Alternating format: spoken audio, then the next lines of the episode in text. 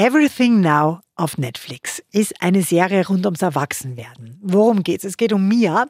Mia war wegen ihrer Essstörung sieben Monate weg von der Schule, weil sie in einer Klinik war. Sie kommt jetzt zu ihrer Klasse zurück und zu ihren Freunden und merkt, dass sich in der kurzen Zeit extrem viel verändert hat.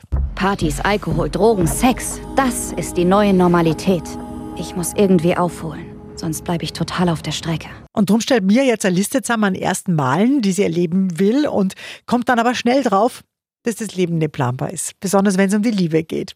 Und das ist wirklich eine richtig gut gemachte Coming-of-Age-Serie, auch mit einem super Soundtrack. Everything Now auf Netflix kriegt von uns 9 von 10 Couchpunkten. Du und Jonah seid Freunde, nur weil er das gute Gras hat. Es gibt mehr als eine Sorte?